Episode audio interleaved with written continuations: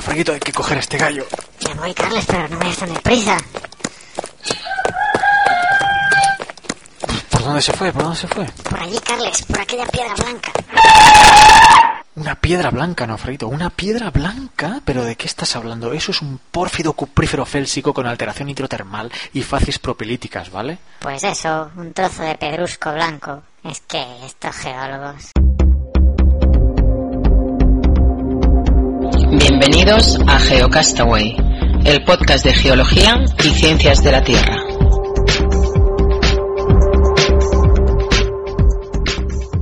Hola, bienvenidos, geonáufragos del mundo. Estamos en el programa 29, número 29, abril 2012.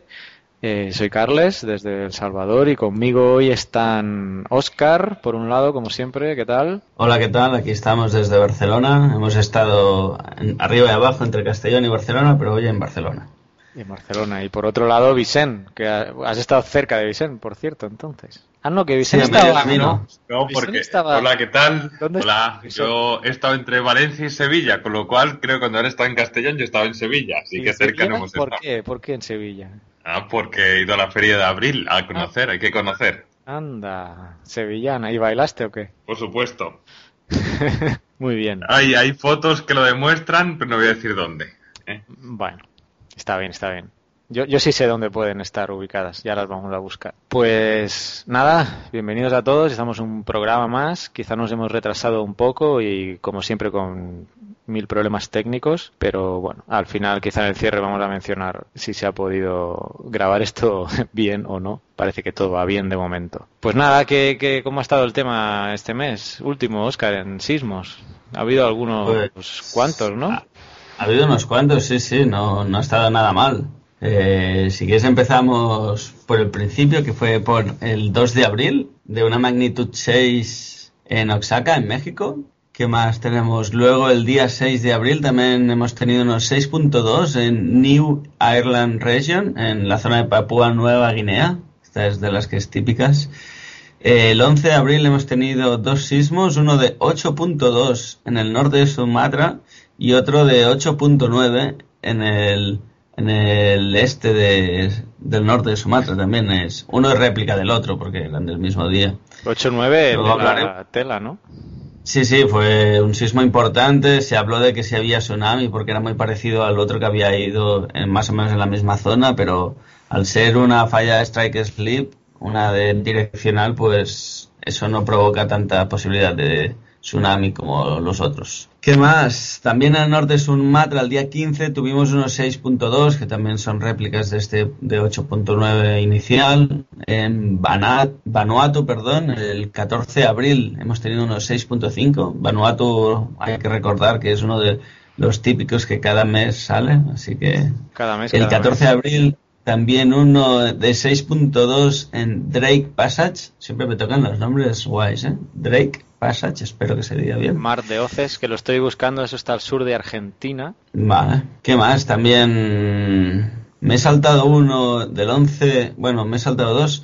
Uno el 11 de abril en México, en Michoa- Michoacán. Michoacán, Y de, que ese fue de 6 7.0, que fue muy destacable. Y otro también el 12 de abril en el Golfo de California, de 6.2. Y luego ya a medianos de abril, eh, en la fecha de 17 de abril, hemos tenido tres. Uno de 6.7 en Valparaíso, en Chile también. Eh, uno de 7.0 en, en Nueva Guinea, en la zona de Papúa Nueva Guinea. Hemos tenido también uno de 6.2 en el sur de las Islas Sandwich. Y ya para acabar el mes, el 21 de abril tuvimos uno en la zona también de la costa norte de Papúa Nueva Guinea, en Indonesia. Y uno de 6.7 el 28 de abril en la zona de Tonga, que también ha aparecido alguna vez. Recordemos Nada, que, sido- que destacamos solamente los mayores de, de 6. Sí, sí, hay que recordar esto, que siempre destacamos de 6 para arriba. Y este claro mes ha habido bastantes, porque no, no recuerdo no recuerdo un mes, bueno, quizás sí, pero ahora que tengan la memoria no recuerdo Sí. un mes que venía tan cargadito. Sí, sobre todo porque tenemos uno de 7, uno de 8.9 y uno de 8.2. Ah, no, tenemos dos de 7, perdón. Yo quiero aprovechar también para decir que, bueno, de- lo de las entrevistas a los jóvenes investigadores este mes nos ha salido un poco larga, precisamente porque el tema que trataba era sobre la investigación en terremotos, tanto en la predicción como, como también trabajo un poco de geomorfología y de, de, eh, bases de datos. Y que entiendo que a mitad de, de mes, ¿verdad?, saldrá la entrevista con, con Álvaro González. Sí, sí, Sí. sí.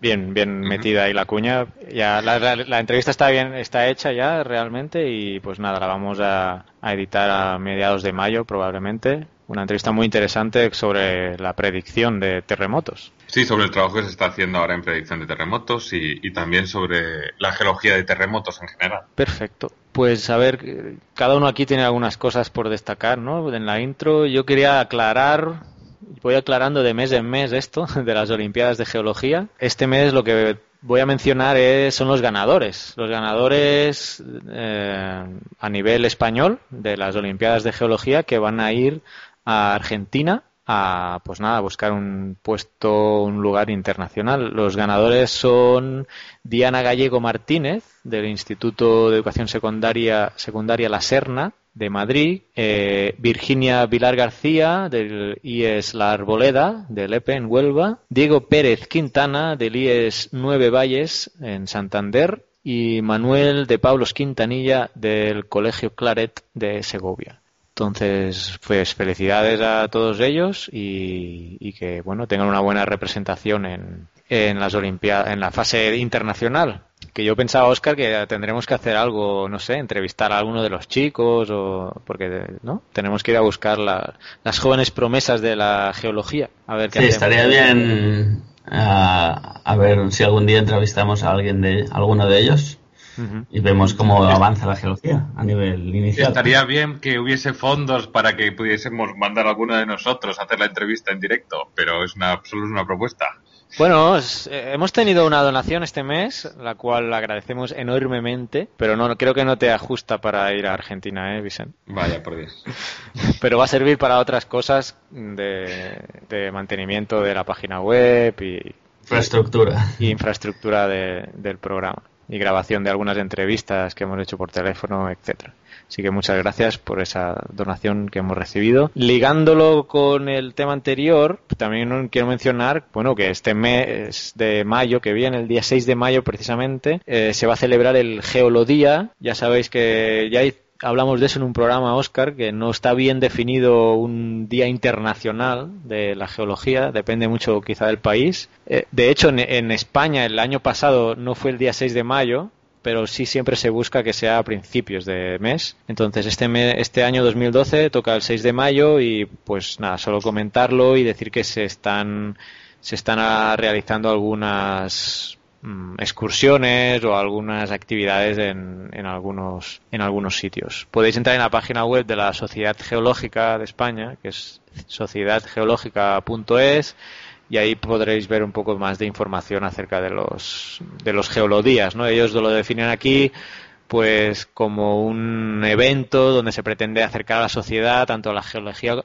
geología como la profesión del geólogo consisten en excursiones de campo guiadas por geólogos, totalmente gratuitas y abiertas a todo tipo de público. Así que, eh, bueno, mm, si estáis en España, pues acercaros a alguna sede del Colegio de Geólogos o alguna sede de, también de la Sociedad Geológica o incluso de la AEPEC, que es la, la Asociación Española para la Enseñanza de las Ciencias de la Tierra, porque a lo mejor tienen alguna actividad prevista para, para este día, 6 de mayo. Otra cosita interesante que os quería mencionar es que la National Geographic, la prestigiosa cadena y también revista y, bueno, al fin, sociedad, vaya, la sociedad National Geographic ha estrenado en España, creo que ya lo han estrenado, no sé si eh, vosotros ahí veis o estáis suscritos al, al National Geographic Channel, pero ya han estrenado la serie que se llama El nacimiento de Europa. Sé que la han estrenado porque me lo han comentado por Twitter, entonces yo aquí tengo National Geographic, pero la versión latina no, no han estrenado todavía el programa, aunque bueno, Mm. estoy intentando conseguirlo por otros medios. Ya intentaremos conseguirlo. Yo tampoco estoy con temas de National Geographic, pero ya, intentaremos tampoco, no, no puedo. Pues lo estrenaron, creo que fue el 22 de abril, fue el estreno, precisamente el Día de la Tierra, creo recordar, sí, fue el Día de la Tierra. Sí.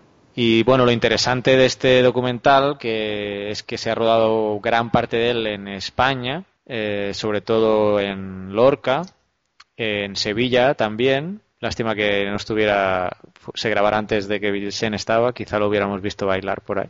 Eh, también se han rodado en las minas de Río Tinto, en Gibraltar, en Lorca, ya lo he mencionado. Y bueno, esos son los sitios que en, en, en Santiago de Compostela, etcétera, ¿no? Hay muchas zonas de España que salen en el documental que consta de tres episodios. El primero se llama El nacimiento de Europa, colisión, donde es donde se centra gran parte del, en la zona de España, ¿no? Con el terremoto de Lorca y donde la serie analiza el modo en que las masas de tierra de nuestro planeta contribuyeron a dar forma a Europa tal como la conocemos actualmente. El segundo episodio se llama Agua, el nacimiento de Europa, Agua, donde se analiza la furia colosal del agua y el hielo y cómo ha, esto ha modelado el continente europeo. Y el último episodio eh, se llama Fuego, el nacimiento de Europa, Fuego, donde, bueno, los volcanes, aquí cita la página del National Geographic, los volcanes ha, han dado forma a la Europa que conocemos hoy en día, contribuyendo a que exista tierra firme e incluso vida, aunque también tienen una gran capacidad destructora. Entonces, bueno, me parece interesante si estáis suscritos a National Geographic no sé cómo está ahora el tema de las televisiones de pago ahí, pero bueno, que sepáis que, que ya ha salido a la luz este documental y que os, que yo no lo he visto, pero tiene muy buena pinta y por lo tanto os recomendamos. Y quiero aprovechar, hablando de documentales, os quiero mencionar dos que sí que he visto eh, que hablan más bien del cosmos y del universo, pero bueno, también menciona pues el origen de la vida y el origen del planeta Tierra. Uno quizá os suena, se llama Grandes Misterios del Universo, donde el presentador es Morgan Freeman, el actor. No sé si os suena. No. Vale. Pero Morgan Freeman lo conocéis. Sí, hombre, sí, Sí, Morgan sí. Freeman sí, pero... Vale. Este creo que es este no. Este es del Discovery Channel y otro se llama Más allá del cosmos, creo que también es del Discovery y donde el presentador es Brian Greene, que creo que es un físico, pues bueno, también del mismo estilo que el, que el anterior, ¿no? Donde habla, bueno, del origen del universo. Son dos documentales o dos series de documentales que creo que, pues, que si podéis buscarlas os van a gustar mucho, porque bueno, están relacionadas con, con el origen de- del universo y de la Tierra misma. Y por último, lo último que quería comentaros es que, ¿te acuerdas, Oscar, que mencionamos el tema de la exploración del petróleo en las Canarias? Sí, sí, el podcast pasado lo hablamos. Pues que ahí te extendiste tú, ya explicaste cómo estaba el tema. Mm, Pues bueno, el ICOC, que es el Colegio de Geólogos, el ilustre Colegio de Geólogos de España, eh, emitió, bueno, salió en la prensa, en, concretamente re- un tuit de ellos mismos, del ICOC, retuitea una noticia que salió en La Provincia, el diario La Provincia, que es un diario de Las Palmas, donde básicamente el, el Colegio de Geólogos apoya esa eh, exploración, se posicionó a favor de la búsqueda de hidrocarburos en aguas cercanas al archipiélago. El ICOC menciona que según sus estimaciones eh, podrían haber 9 millones de barriles, lo cual podría equivaler a abastecer entre el 11 y el 15% del consumo petrolífero de España.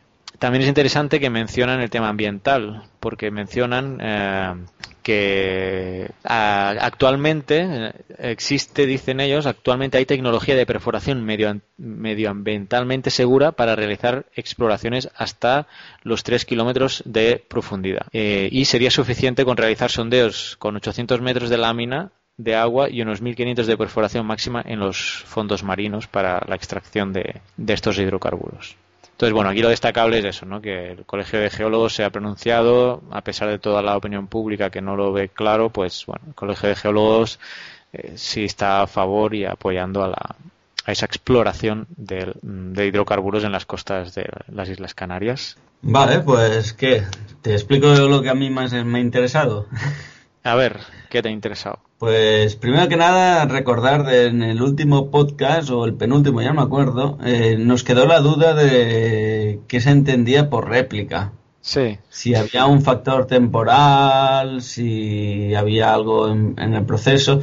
Y lo comentamos por tweet con Miguel Vera, que es un, un compañero geólogo que se dedica a esto de los sismos, y nos comentó que en todo caso, cuando se habla de réplica, es cuando a- se vuelve a sobrepasar la sismi- el grado de sismi- sismicidad sobre el cual se tiene el- la referencia. No sé si lo he explicado bien. Si tenemos un sismo de 8.9, hasta que no se supere el 8.9, se- los sismos que hayan en esa zona serán réplicas de ese sismo. Es igual el año, si ha pasado un año, dos años, estaríamos en función de la magnitud. Pero todo esto venía por el sismo de Chile, ¿no? Que se- creo que se produjo un sismo de 6 punto, o, o de 7 al, al año de haberse producido uno de 8 y pico, ¿no? Y de ahí es que surgía la duda.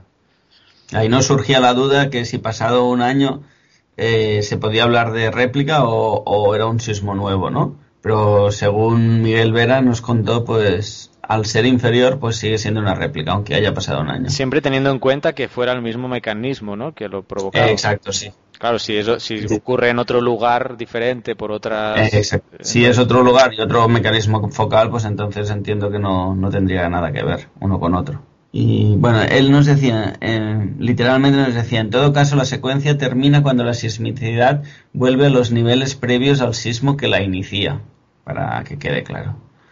Pero a, ¿Qué mí más? eso no me queda claro. Yo lo, lo veo un poco diferente, ¿no? Quiere decir que si hay una actividad sísmica baja, se produce un terremoto de 8 y sean terremotos de 7, 6, tal, tal, tal, hasta que vuelve a esos niveles bajos y se vuelve a producir otro terremoto que supera esos, esos niveles bajos, ¿no?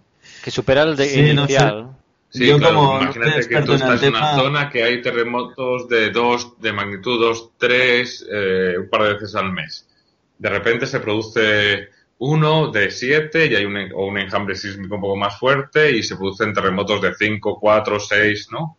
Sí. Y luego pasa medio año y se vuelve a, a encontrar de eh, lo que tenías antes, ¿no? Un par de sismos al mes de 2, 3 de magnitud.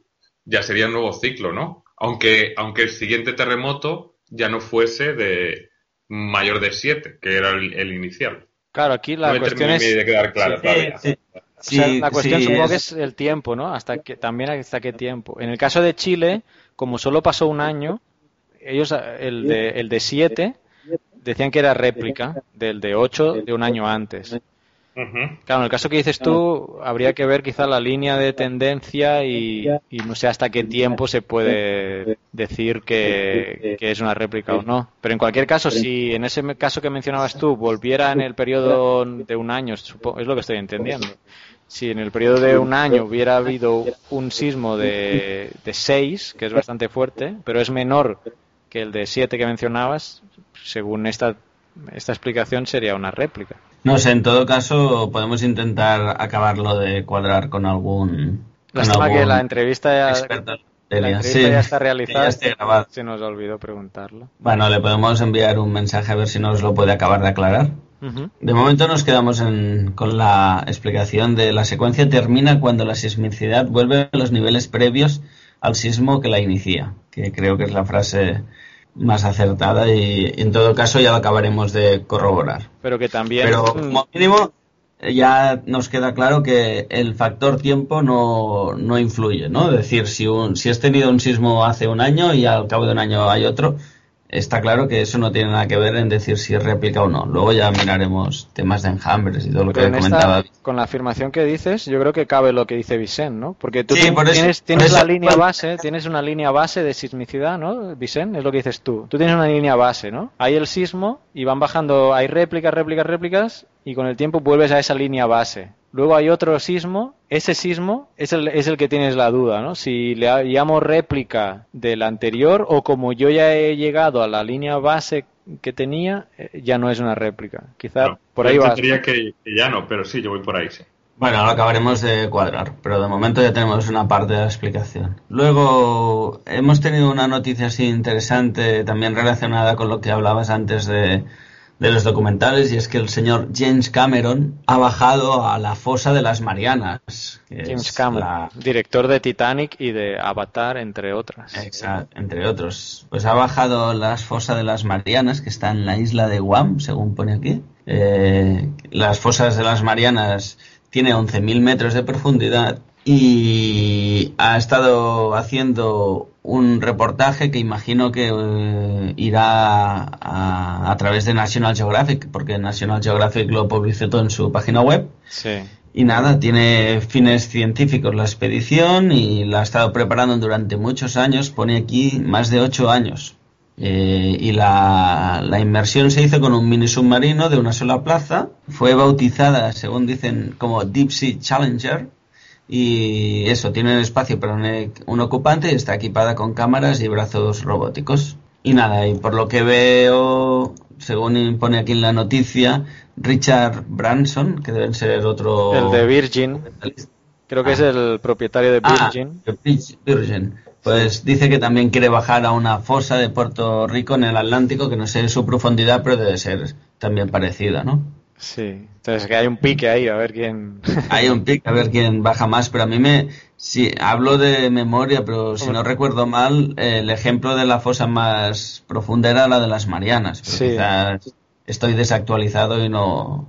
No, yo creo que las Marianas es la más profunda. La otra no se debe quedar corta, pero no creo que no. Y lo último que quería comentar yo, así para cerrar ya, es también relacionado con temas petrolíficos en España y Argentina.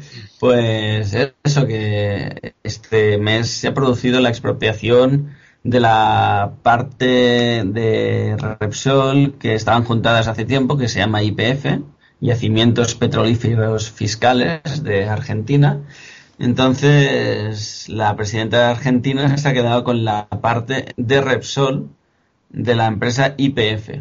Hay que decir que esa empresa, tiene una parte eh, de Estados Unidos, creo que son, y, otros argentinos también, en participaciones y esas partes no, no, las han expropiado de momento. Solo han expropiado la parte española. Así que, nada, ahí eh, hay un pequeño conflicto diplomático entre países. Nosotros como, como nos escucha gente de todo el mundo, yo creo que está bien que no nos posicionemos, ¿no? En el fondo es una lucha por, por derechos del petróleo, pero... Sí, no. Sí, yo en este caso no me posicionaría tampoco porque tampoco tengo criterio. Luego sí nos vamos a posicionar con el tema de los recortes de ciencia en España. Yo creo que esto es más un problema mercantil o de derecho mercantil que no lo que sí que tiene repercusiones geológicas porque Repsol es una empresa que, en ambas ambas vertientes tendrán cosas que decirse y reprocharse la una a la otra, ¿no? O sea, seguramente tendrán eh, cada uno tendrá su parte de razón, ¿no? Y que y quien tenga que decidir que decida quién quién tiene más razón o, cómo se, o que se las arregle. ¿no? Sí, aquí bueno, lo hemos sacado por, que tiene relación con geología y, ya vemos que los recursos geológicos y de la Tierra están creando problemas en temas de minería. Muchos de los conflictos que hay en la Tierra actualmente tienen algo que ver con la geología y por suerte este es un conflicto diplomático, no es un conflicto armado, esperemos que nunca lo sea. Y, bueno, que, nada, está en guerra con Inglaterra. Guerras, de temas geológicos o de yacimientos. Inglaterra ya está en guerra con Argentina, creo. sí, también por el tema de, las islas Malvinas. Y nada, y yo creo que lo que sí que podemos decir desde aquí es que aparte del petróleo hay muchas otras fuentes de energía alternativas que es por donde tendría que ir empezando a plantearse la sociedad en general futuros inmediatos ya, porque no, no solo podemos vivir de petróleo. Eh, pues sí, ahí, ahí lo vamos a dejar. eh, bueno, yo quería comentar un par de cosas. Lo primero es sobre el, sobre el telescopio Hubble. Hay que aprovechar que este pasado 24 de abril eh, cumplió 22 eh, años y bueno, ya han aprovechado para, para publicar unas cuantas nuevas imágenes. En este caso son de la nebulosa de la tarántula y donde se pueden ver en, diferentes sitios, en, si, lo, si, lo, buscáis, donde se pueden ver millones de, estrellas, eh, alrededor de 500.000 estrellas en diferentes fases y estadios cada una, y que le, y a estas fotografías o a esta zona que se ha fotografiado se le ha, dado, se le ha bautizado como 30 Doradus y es la región de formación más brillante en los alrededores de la Vía Láctea y es de la, la más masiva que jamás se haya visto se pueden, eh, como decía, se pueden ver diferentes etapas de nacimiento de estrellas y se muestran desde estrellas embrionarias de unos pocos miles de años y que todavía están envueltas en, oscuros capullos de polvo y, polvo y gas hasta estrellas gigantes que mueren jóvenes en explosiones de supernovas. Así que han denominado los expertos a esta zona, a esta 30 Doradus, como la fábrica de formación estelar. Se pueden observar diferentes colores y en esto nos explican que los, los colores tirando al rojo se deben a la presencia del gas de hidrógeno, mientras que los colores de, en azul es al oxígeno. Eh, se encuentra suficientemente cerca como para poder identificar estrellas a través del Hubble y decir que el, el Hubble, que como he dicho se lanzó el 24 de abril de 1990, eh, es una idea, es una, un trabajo, un sueño de un astrofísico que se llamaba Spitzer que empezó en 1946, o sea que desde el 46 hasta el 90 para ponerlo en, marcha y que todavía se considera que tiene prevista una vida útil de 10 años más. Eh, antes de que se lance un, un, nuevo o un nuevo Hubble o un nuevo telescopio que lo sustituya. y respecto al tema, Didi. No es que el Hubble ha dado grandes aportes al avance del conocimiento del universo. También grandes noticias, ¿no? El Hubble era el que tenía miopía hace mucho tiempo. Sí, eh, bueno, aquí en, aquí en Valencia tenemos la Ciudad de las Artes y las Ciencias y tenemos, está el Hemispheric y ahí ponen pequeños documentales y uno de los documentales que, que ponen es como eh, después de lanzar el Hubble se dieron cuenta en que había una, un, un pequeño problema que era reparable y mandaron una misión para repararlo, ¿no? Y bueno, eh, es bastante interesante las, en las condiciones en las que tenían que trabajar, porque obviamente cambiar un, un tornillo o una tuerca en el espacio no es tan fácil como en tierra, pero bueno, lo consiguieron y, y le consiguieron dar ese empujón para que nos eh, facilitara toda la información que nos está facilitando durante estos últimos 20 años. Y bueno, y seguimos con el tema que había avanzado antes Carles, me parece, eh, sobre los problemas en, en, recortes, ¿no? Yo voy a dar unos cuantos datos que he estado buscando. Eh, sobre todo estamos hablando de los problemas de recortes en investigación, en este caso en España. Sabemos que, que es la, lo, lo, que se conoce como I más D más C, investigación, desarrollo e innovación. Eh, España ocupa el número 18 de los 27 países de, de la Unión Europea por un lado, ahí ya escucharemos algún ejemplo de, que alguien justifica que en la situación actual eh, es normal que se en esto, otros no lo, no tienen tan claro. ¿no? Por citar algunos eh, casos, para empezar, la Unión Europea ya sigue por detrás de Estados Unidos, Japón y Corea del Sur, aunque sigue estando por, por delante del resto del mundo, la, Unión Europea en su conjunto, y que dentro de la Unión Europea tenemos eh, digamos, un, el, un furgón de cabeza donde encontramos a Suecia, Dinamarca, Alemania y Finlandia. Habría que preguntarse cómo están estos países económicamente y si es causa y, causa y efecto o consecuencia. Luego hay otro pelotón de potencias como Francia, Reino Unido, Holanda o Austria. Y también encontramos dentro de este grupo a países como Chipre, Estonia o Eslovenia. Y en el tercer grupo, digamos, ya estaría España con Italia, Portugal, República Checa, por delante de Hungría, Grecia, Malta, Eslovaquia y Polonia, ¿eh? y por último estarían Rumanía y Bulgaria que estarían en el pelotón de cola de, los socios europeos. El objetivo que se marca la Unión Europea en I más D más I es, es dedicar el 3% del Producto Interior Bruto y los datos de España es que se dedica al 1,39. Como bien decía, ¿no? la, la comisaria eh, europea reconoce que que es el, dinero invertido es un aquí el dinero gastado es un dinero muy bien invertido pero que un país sin estrategia de innovación no va a salir nunca de la crisis aunque sea difícil tener en cuenta esto ahora ¿no? otros datos que podemos ver no a nivel de, de los rectores de las universidades españoles que es donde realmente se realiza actualmente en España más este trabajo de I más D más I es que también hay que tener en cuenta de que la Unión Europea tiene asignaciones y en este caso dedica para el I más D más I unos 80.000 millones de fondos.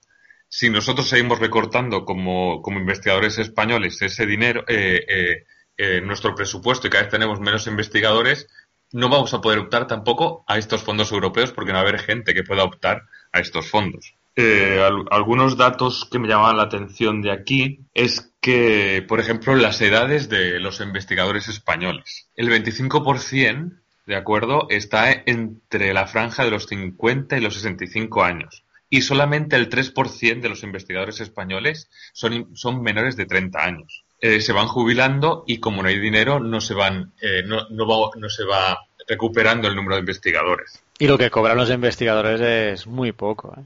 Y aparte que lo que cobran los investigadores con más experiencia tampoco es los que cobran los más jóvenes, eso por otro lado, ¿no? Eh, eh, como decía, el 65% de la producción científica en España se realiza en las universidades públicas. Aunque también podemos ver aquí que hay una gran variación dentro del, del, conjunto español, ¿no? En, en, Madrid las universidades generan el 20% de la producción científica y tecnológica nacional. Cataluña el 19%, Andalucía el 15%, y la comunidad valenciana el 11, ¿vale? Con lo cual nos quedan una, un muy poco para el resto de comunidades, con lo que está muy focalizado también.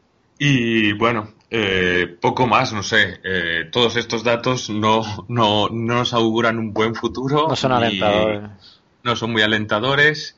Eh, como bien decía alguno, ¿no? Que sin, es el dinero que se invierte en I más D más sí es un dinero bien gastado. Eh, se ahorra en esto. Eh, yo no sé si va a ser ese ahorro pan para hoy y hambre para mañana, ¿no? Y como veremos también, estamos viendo en el ciclo de, entrevistas, eh, muchas de las personas con las que entrevistamos van están, están o van a estar fuera de España porque no tienen posibilidades de realizar su trabajo de investigación aquí dentro, ¿no? La que vamos a entrevistar, la que va a salir publicada a mediados de mayo, pues se encuentra precisamente en Alemania, ¿no? que es un polo de, investigación. Con Oscar lo hemos comentado muchas veces y ya conocéis nuestra posición, ¿no? Que el I D, no apostar al I D es un suicidio y es lo que decías tú, comida para hoy pero hambre para mañana, ¿no? Pan para hoy, hambre para mañana. Y, eh, y, sobre todo comentábamos con Oscar, que creo que no estaba en el programa, que España estaba siendo una punta de lanza en temas de, de energías renovables y estos recortes y, que de ahí podía venir mucha inversión extranjera, muchas patentes, mucha exportación de, ese capital tanto de investigadores como de, tecnología y que esos recortes van a frenar específicamente en ese campo de, la energía renovable, pero a, a nivel general mm, igual, ¿no? Y lo que me molesta a mí y supongo que a todos los que están optando también a becas y, investigadores en general, es que precisamente la, la FECIT, que es la Fundación Española para la Ciencia y la Tecnología, sacó las, las, bases para, concursar en las becas eh, o, o, financiación de esta fundación. Y claro, en la introducción pone cosas como en momentos como este, abro comillas, en momentos como este, en el que la I más D más I se erige como una palanca fundamental para incrementar la competitividad de nuestra economía, y sigue, entonces, claro, te molesta, ¿no? Que tú estás vendiendo la, la Fundación Española por, pues sí, por temas de burocráticos pone esta frase, pero claro, todo lo que has comentado tú luego, de todos los recortes que ha habido en porcentajes y que, y que España y que Bruselas a nivel europeo reprenda a España por recortar investigación no se sostiene por ningún lado. Entonces, esas son las cosas que, que, molestan. Porque si consideras como palanca fundamental para incrementar la competitividad de la economía, no puede ser que, por otro lado, te la estés cargando con, con toda esa serie de recortes y, pues sí, desventajas hacia los investigadores. Muy bueno, es decir, que hay tantas cosas que nos gustaría poder cambiar y que nosotros no está en nuestras manos, pero bueno, por lo menos sí que darle un poco de salida y hacer un poco de denuncia pública, ¿no? Que, que se está jugando con el futuro de, yo creo que de muchas generaciones, ¿no? Sí, esto no, o sea, aquí lo que se está criticando no es por tema político ni de partidos ni nada, o sea, Aquí la realidad es, bajo nuestro punto de vista, que están siendo unos recortes que van a perjudicar, van a perjudicar realmente a, la evolución de lo que ellos buscan, eh, que es la, recuperación de la economía. Entonces, bueno, dejémoslo ahí. ¿Algo más? Sí, sí, ¿Tenemos algo más en la intro? Yo creo que ya está. Si no, nos vamos a alargar, Carlas. Mm, ah, espera, yo tenía una cosa. Sí. que es que ha entrado en una erupción un volcán en México que se llama Popocatépetl. Sí, un, un, volcán con un historial muy importante, muy conocido, ¿no? Por los habitantes de allá. Pues ya que se me estaba olvidando, pero a continuación vamos a hablar con Dulos Ferrés, que precisamente trabaja en, en México y vamos a tener una entrevista con ella acerca de la erupción de este, de este volcán. Entonces, esta va a ser nuestra siguiente sección. Asociaciónpodcast.es. Súbete al podcasting. Muy bien, y bueno, a continuación vamos a tener una entrevista con una persona que trabaja en la Subdirección de Riesgos Geológicos, Dirección de Investigación del CENAPRED, que es el Centro Nacional de Prevención de Desastres de México. Y bueno, vamos a hablar de ella sobre un volcán que tiene un nombre un poco complicado de pronunciar, que se dice Popocatépetl, creo, y que está en erupción recientemente. Y ella se llama Dulos Ferrés. Hola, ¿qué tal? ¿Cómo estás? Hola, ¿qué tal? Muy bien, gracias. ¿He dicho bien el nombre del volcán? Popocatépetl, sí, que quiere decir montaña que humea. Mm, significativo y el nombre ya, ¿verdad? Exacto.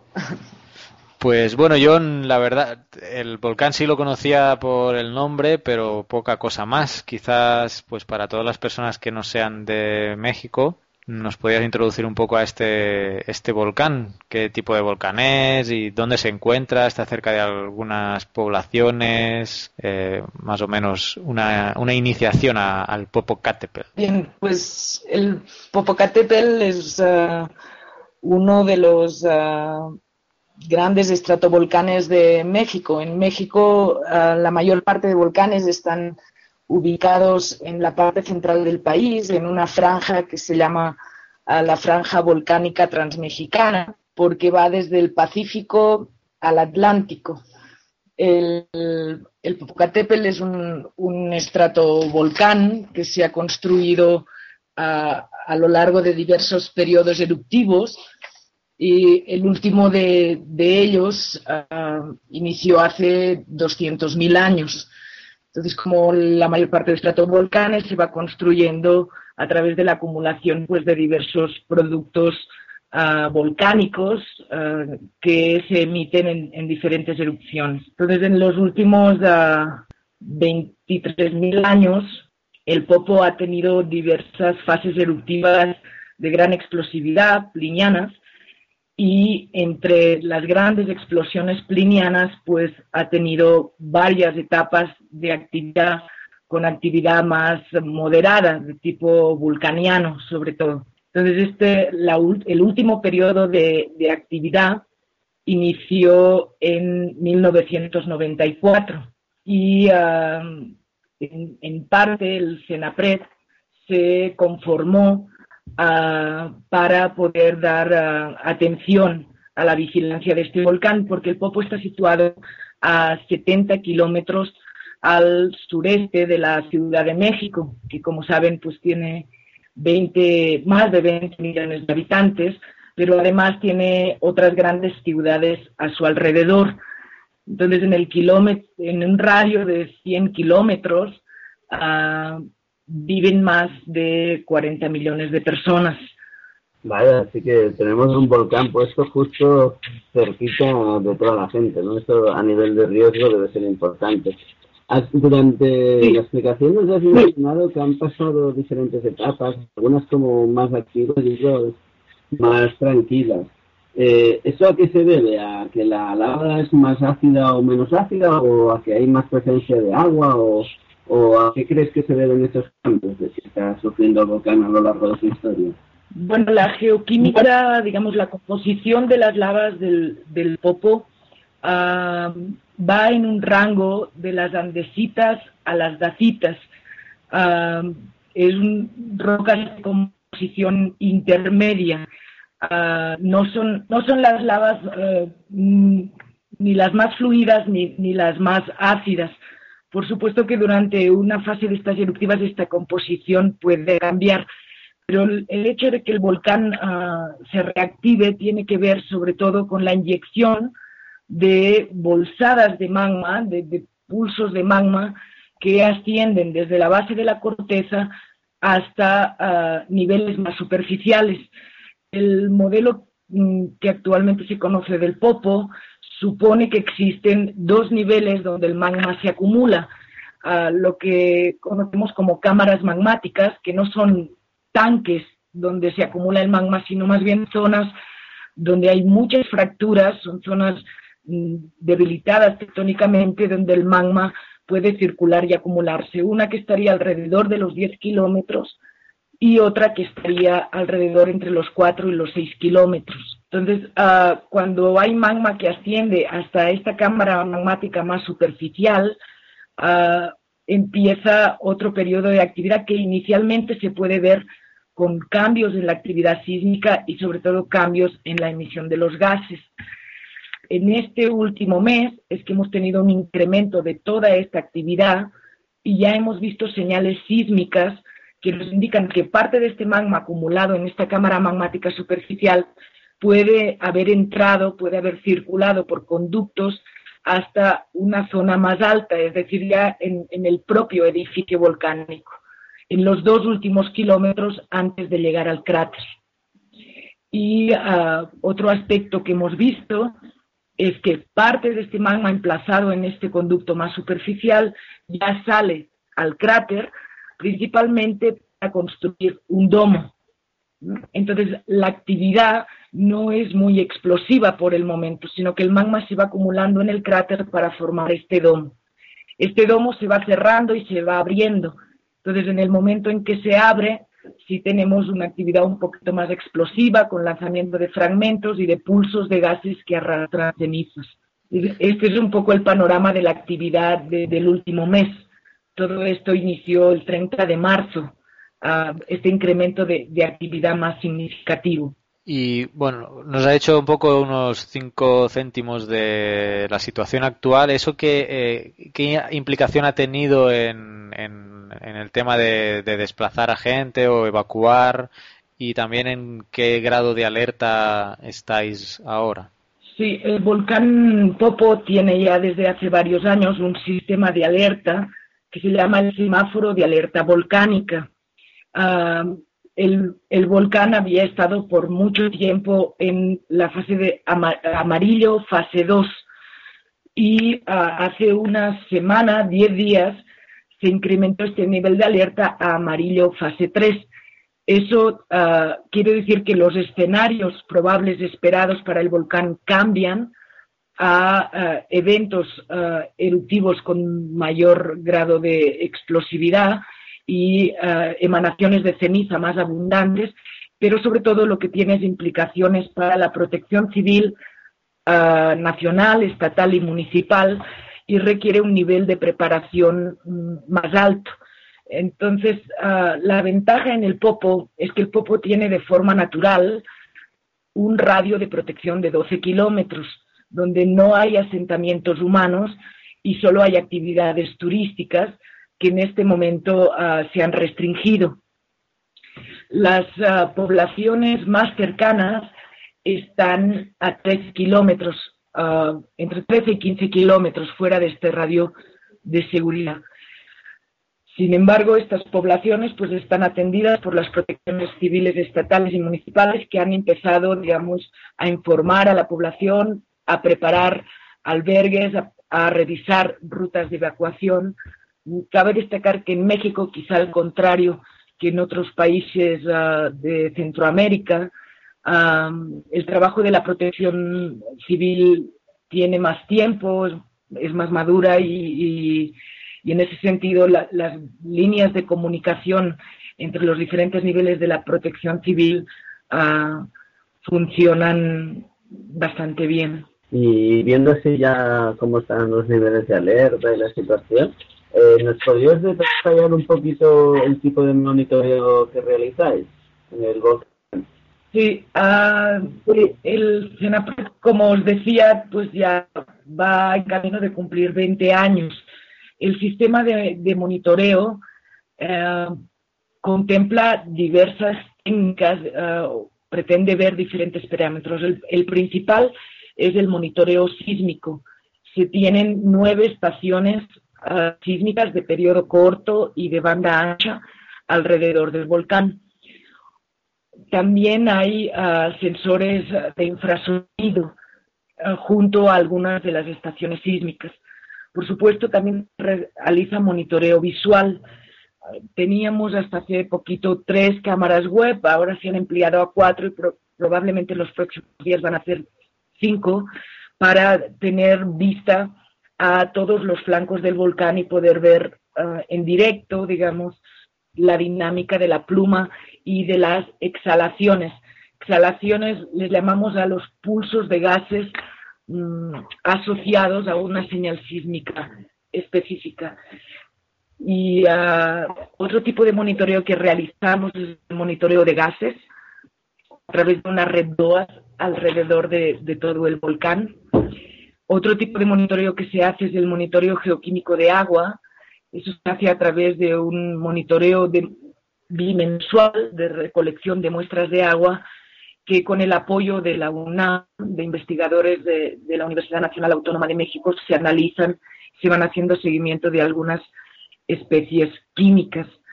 Otro tipo de monitoreo que se está realizando es la fotogrametría del cráter, es decir, ver los cambios morfológicos y de topografía para estudiar el crecimiento del, del domo.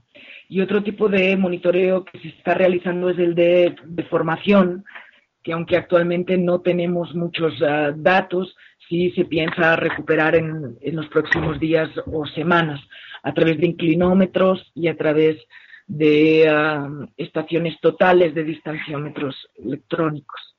Entonces, esta es toda la gama de técnicas que se uh, monitorean desde aquí, desde el CENAPRED. Todo este monitoreo se hace con apoyo de diversos investigadores, como decía, de la UNAM, los cuales están integrados en un comité asesor.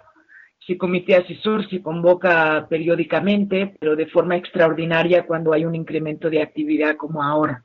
Entonces, también el apoyo de todos estos investigadores es el que permite pues, hacer un análisis y un diagnóstico y un pronóstico más acertado ¿no? de, la, de la actividad. Y bueno, has comentado un poco que la, la, historia del volcán tiene erupciones plinianas que son de las más de las más fuertes, ¿no? De las más poderosas. Y, eh, recientemente estuve viendo un documental sobre el, monte St. Helens en, en, Estados Unidos y por lo, el tipo de monitoreo que también que comentabas del tema de, de formación, ¿crees que podría suceder algo similar? O sea, como eh, una explosión lateral. Eh, básicamente, cuéntanos un poco esos pronósticos que nos decías, hacia dónde parece estar evolucionando la actividad del Popocatépetl. Bien, ah, lo que hemos podido ver hasta ahora es que la mayor parte de la actividad ocurre desde el conducto central. Ah, todo el inicio de esta actividad estuvo marcado por unos sismos que ocurren adentro del volcán que se les llama volcanotectónicos, eh, tienen una señal sísmica específica y que indican rotura de, rocas, del sello rocoso dentro del volcán, probablemente por un empuje de magma. Estos BTs, volcanotectónicos, ocurrieron tanto debajo del cráter del volcán como hacia el sector sureste, que es una zona de debilidad ya identificada en el volcán. Sin embargo, la actividad que se, está, se ha estado viendo en los últimos 10 días es básicamente una dinámica de carga y descarga en, el cráter, es decir, sube magma a través de estos conductos más superficiales, ah, hace crecer el domo y eso ah, se, ve ah, tanto por, la, por el monitoreo visual como por el sísmico y por las fotos que se han podido hacer arriba del cráter como periodos de calma sísmica que nos indican que este domo se está enfriando. Entonces, en principio los escenarios que esperamos es o bien que este domo se pudiera destruir a través de sucesivas explosiones o erupciones de, una magnitud de un BEI, de un índice de explosividad volcánica alrededor de dos o tres, o bien hay otro escenario que también es ah, probable, pero en menor porcentaje, que sería una destrucción por una erupción de, de una explosividad mayor. Pero en todo caso, los escenarios que se contemplan son todos ah, desde el cráter central y no se ha visto por el momento una deformación en los flancos significativa que indicara que la actividad pudiera ser lateral. Lo que sí podría ocurrir es que el domo, la destrucción del domo, pero ya siempre dentro del cráter, se destruyera por un lado, ¿sí? Pero como digo, todo estaría ubicado dentro del cráter central, que es la parte más alta del, del volcán. Pues ya tenemos una idea muy clara, yo creo, de cómo está avanzando el tema. Y así ya para ir acabando, uh, durante la entrevista nos explicabas un poco que estábamos en el nivel de alerta naranja y había sus niveles dentro. Eh, ¿Nos podrías explicar um, a nivel general cuál es el sistema, el, bueno, sí, el sistema de alerta eh, referente a ese volcán y, cómo lo implementáis? Discúlpame, uh, entiendo que quieres que te explique un poco mejor lo del semáforo de alerta volcánica, pero ¿me puedes repetir la pregunta? Correcto, sí. Sí, sí, básicamente sería eso, que nos explicaras los diferentes, eh, qué implican los diferentes colores del semáforo y, y qué subniveles hay dentro del semáforo, por decirlo de una manera. Sí, bueno, primero quisiera aclarar que el semáforo de alerta volcánica no es tanto un semáforo del volcán, sino más bien es un semáforo para la población. Es decir, uh, le indica a la, a la población uh, y a las uh, autoridades con competencias en prevención de riesgos y a la protección civil qué acciones deben de tomar. Por supuesto que estas acciones están en función o se correlacionan con niveles de actividad del volcán. Entonces, en, el nivel del semáforo en verde, que tiene dos fases, la primera fase indica un estado de reposo con señales sísmicas esporádicas, es decir, que el volcán está en su uh, línea base o incluso por debajo de su línea base de actividad. Eh, en general, en el color verde, la actividad sísmica es baja, el, volcán, digamos, está en un estado de conducto abierto, va desgasificando, pero no, no hay ningún indicativo de que uh, esté en curso un, un evento eruptivo. En el color amarillo, el semáforo de alerta del Popo no tiene naranja, tenemos color amarillo, que ya indica unos niveles de actividad por encima de la línea base normal del volcán. Y tiene este color amarillo, tiene tres uh, fases. En la primera, el nivel por encima de la línea baja aún es, es, leve, hay manifestaciones esporádicas, algunas salidas de, la pluma de gases con, cenizas, pero ya es en el amarillo fase 2 cuando la actividad incrementa uh, uh, significativamente, ¿sí? y entonces uh, estas fases se pueden esperar de ex explosiones de leves a moderadas, aparte de casi exhalaciones continuas, salidas continuas de vapor de agua, gases y muchas veces con, con cenizas. En, esa fase, que es una fase en la que se ha estado aquí en el CENAPEC por mucho tiempo, hay un protocolo en el que cada vez que sale una pluma de gases con cenizas, por ejemplo, se avisa a la población civil. La frecuencia en la que se emiten boletines es uh, diaria y se da seguimiento a esta actividad haciendo toda una serie de análisis, ¿no? La energía sísmica liberada, uh, si hay presencia de trémores o no, que son unas señales sísmicas especiales que indican subida de magma. Cuando estas señales de trémor aparecen y el nivel de las exhalaciones incrementa, ¿sí? Mm, indica que efectivamente una parte de magma subió, como explicaba antes, a la parte más alta del volcán, y entonces eso amerita que se suba a fase 3. Y en esta fase el volcán, pues sí, presenta síntomas claros de incremento de actividad y de evolución hacia un evento explosivo. En esta fase, la población debe estar preparada, debe tener sus documentos a punto, debe uh, conocer los puntos de reunión, las autoridades de protección civil deben preparar las rutas de evacuación y ah, también ah, los sistemas de navegación aérea están alertados y se les informa más permanentemente. La frecuencia de emisión de boletines ahora es de tres, tres boletines por día. Y finalmente, en la fase roja, en el color rojo, perdón, ah, pues ya es una, una actividad explosiva intermedia con, con days de 3 a 4 y que ya requieren la evacuación de determinadas poblaciones, las que yo les explicaba que están en el rango entre 13 y 15 kilómetros. Ese color rojo, fase 1, la decisión de- del cambio, eh, será en base a los parámetros de monitoreo y al- a la decisión que tome el comité científico asesor. Y por el momento, pues, ah, al menos en, en los próximos días parece que no la vamos a cambiar. Sin embargo, la actividad puede evolucionar en los próximos días o semanas. Muy bien, pues creo que nos ha quedado un panorama bastante amplio y detallado de, el volcán del Popocatépetl y pues nada más, nosotros vamos a seguir viendo cómo evoluciona el tema y quizás te contactemos eh, nuevamente si, si se anima más el volcán. De acuerdo, yo, bueno, aquí les espero, pero les quiero recomendar a a través de su página web.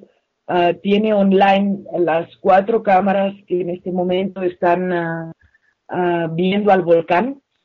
Y además ahí pueden ver los boletines que les comentaba, ¿no? Que se emiten tres por día. ¿Cómo es la página web? Cenapred.mx punto unam no es www.cenapred con c punto unam unam punto mx Bueno, vamos a poner el enlace de todas formas en nuestro blog, al que está enlazado el podcast, para que puedan llegar nuestros oyentes y seguidores. Bueno, Dulos Ferrés, te agradecemos mucho. Sé que has tenido entrevistas con la CNN y, y no- ¿cuál más? La BBC. no no no Ah, así que también es, no no no les quiero explicar que en ese sentido ah, por supuesto ha habido muchas demandas de, de la prensa y de los medios en general. Entonces un digamos uno de los protocolos que se sigue es que todas estas entrevistas se digamos se gestionan a través de- del área de comunicación social del Ministerio de Gobernación.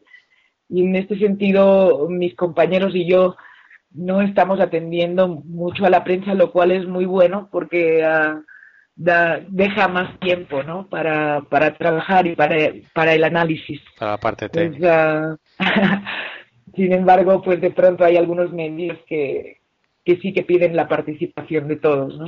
Bueno, más puntos a favor de, de nuestro programa porque hemos podido pues tener de primera mano la experiencia y el aporte de, la- de- de una persona que está en contacto directo con, con el volcán. Duros Ferrer es miembro de la Subdirección de Riesgos Geológicos, Dirección de Investigación del Centro Nacional de Prevención de Desastres de México.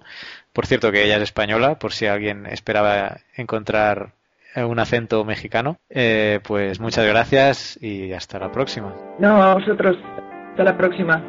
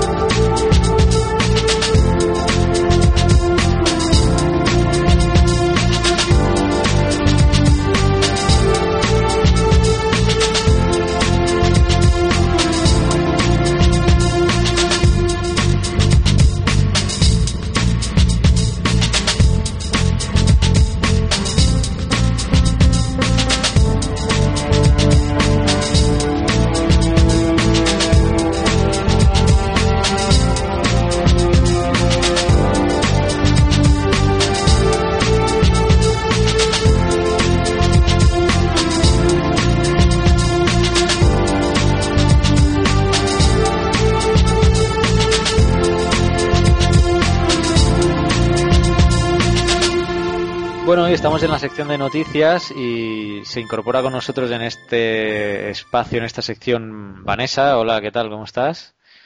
Hola, Carlas. Hola, Oscar. ¿Qué tal? ¿Cómo estáis? Bien, bien, aquí esperando que nos digas a ver qué ha sido destacable por tu parte, ¿no? O qué ha sido de tu interés este último mes en cuanto a las noticias. Bueno, pues por mi parte hay un par de noticias así que me han llamado la atención. Una se titula Una gigantesca reserva de agua aparece en el subsuelo de África y bueno, la, está publicada por abc.es. Dice que se, se, está haciendo, bueno, se ha hecho un, un nuevo mapa geológico por científicos británicos en África y, bueno, este mm, predice o, supone que hay una, gran reserva de agua subterránea y los mayores acuíferos se situarían en el norte. Y bueno, dice que con esta gran reserva, pues que podrían, podrían no haber tanta, tanta sed en, en, el, en el continente y que, bueno, que exactamente que podría, dice la noticia, que podría aliviar la sed de más de 300 millones de africanos. Bueno, hay que decir que esta noticia nos la envió por Twitter eh, Cristina, Titinita, en Twitter, y bueno, le agradecemos y instamos a todos también que nos, que nos enviéis noticias vía Twitter o Facebook o correo electrónico. El estudio también dice que bueno que el volumen de agua de los acuíferos es 100 veces superior a la cantidad que existe en la superficie. Esta sería una de las primeras investigaciones que abarca todas las reservas de aguas subterráneas de África e incluye una serie de mapas que publica bueno que publicará en la revista bueno que ya se publicó en una revista científica llamada Environmental Research Letters. Bueno, para la elaboración de este proyecto, los expertos recolectaron los planos hidrológicos elaborados por distintos países africanos, así como el resultado de 283 estudios regionales previos. En el norte de África, las bolsas de agua almacenadas tienen un grosor de unos 75 metros y se encuentran protegidas por rocas de gran dureza como, como el granito, lo que ha supuesto una gran sorpresa para los investigadores. Sin embargo, dice que estos acuíferos no se rellenan con el agua procedente de las precipitaciones recientes y filtradas a través de la Tierra, sino que sus res reservas datan de hace aproximadamente 5.000 años. Y bueno, yo creo que a ver cómo, cómo hacen, porque tampoco, aunque es bastante la, reserva de agua, que no vayan ahora a empezar a sacar agua con pozos o no sé. Bueno, el tema aquí es que, claro, lo venden. Bueno, hay que analizar bien esto, ¿no? Ya. La noticia, claro, porque se trata de África y se ve no que, tiene agua. que no tiene agua, es muy seca, cosa que es falsa, porque hay partes de África que son muy ricas en, en agua. Eso por un lado. La otra es que agua subterránea hay en todo el mundo. En todos lados. Entonces, claro, no sé si el estudio pone a... Dice, bueno, sí menciona la profundidad. Dice, algunos pozos se encuentran solo a 25 metros de profundidad y sería posible explotarlos. Quiero decir, la cantidad de agua que hay en el planeta y, la, del agua subterránea, ahí está. Sea en África, sea en España, sea incluso aquí en El Salvador o, en el desierto del Sáhara. Si uno perfora, seguramente va a encontrar agua a 10, 20, 30, 100 o 500 metros, pero normalmente los acuíferos o las rocas tienen, tienen agua, ¿no? La cuestión es, pues nada, que ahora ha salido este estudio que ha detallado mejor el agua los tipos de acuíferos y, y, su explotabilidad. Entonces eso, eso, es bueno porque se va a saber qué, qué acuíferos o qué zonas del, del, de, de, algunas regiones, o sea, se va a poder ver qué zonas de, de, África, que me parece descomunal, porque si es a nivel, a nivel de continente, no sé qué escala será esto ver, también. Ya. Quiero decir que debe ser un mapa muy general para, para ser a nivel continental. Siempre vas sí, a tener que, que llamamos... hacer estudios a detalle. Lo que llama más la atención es el título, ¿no? Que puede confundir, pero que es lo que tú dices, que siempre agua subterránea hay en todos los, en todos los sitios. Bueno, la pues... noticia dice al final, en muchas zonas áridas y semiáridas del continente sería posible extraer agua para abastecer a la población, aunque no para cultivos intensos, mediante pozos de mano, dado que las reservas se encuentran a menos de 25 metros, es lo que comentábamos antes. Eh, la excepción son algunos países norteños, como Libia, donde los acuíferos yacen a partir de los 250 metros, en los que sería necesaria una infraestructura más cara y compleja. Bueno, no viene, viene a confirmar lo que te estaba diciendo, ¿no? ya per, hagas un pozo artesanal a 25 metros o un pozo perforado a 250, pues bueno, el agua va a estar ahí. Será, el problema es ver el de siempre, hacer un estudio y ver cuánta gente va a estar sacando agua. El acuífero da más agua que la que está sacando, da menos agua de la que se está sacando. Otra cosa es, voy a hacer un pozo en medio de un poblado perdido de África con una bomba eléctrica y si se estropea la bomba, ¿quién se va a encargar de arreglar eso? De arreglarla. Hay muchos, pero muchos pozos en África abandonados por faltas de mantenimiento o falta de dinero para, para poder arreglar cuando se estropea. Entonces, pues nada, ahí queda la noticia comentada y pues también tratada o vista desde un punto crítico, ¿no? Porque, bueno, si quizás la misma noticia no hubiera sido en África, sino que en otro sitio, pues a lo mejor... No hubiera llamado la atención no tanto. La, no la hubieran, no la hubieran puesto. Muy bien, yo tengo otra noticia. Pues sí. Dime, antes de que luego tú tienes otra también, ¿no? Pero bueno, vamos Sí, a sí, sí. alternar. Pero, sí. Yo tengo una que es bien curiosa porque la NASA ha descubierto indicios de agua helada en Mercurio. Vaya. Y dices, bueno, Mercurio, vale. Primero hay que pensar dónde está Mercurio. Mercurio es el primero de los planetas del sistema solar más cercano al Sol. Mercurio, Venus, Tierra, Marte, Júpiter, Saturno, etcétera. ¿Qué quiere decir? Que Mercurio está muy cerca del Sol. Y uno diría, Quemándose. ¿Agua helada en Mercurio?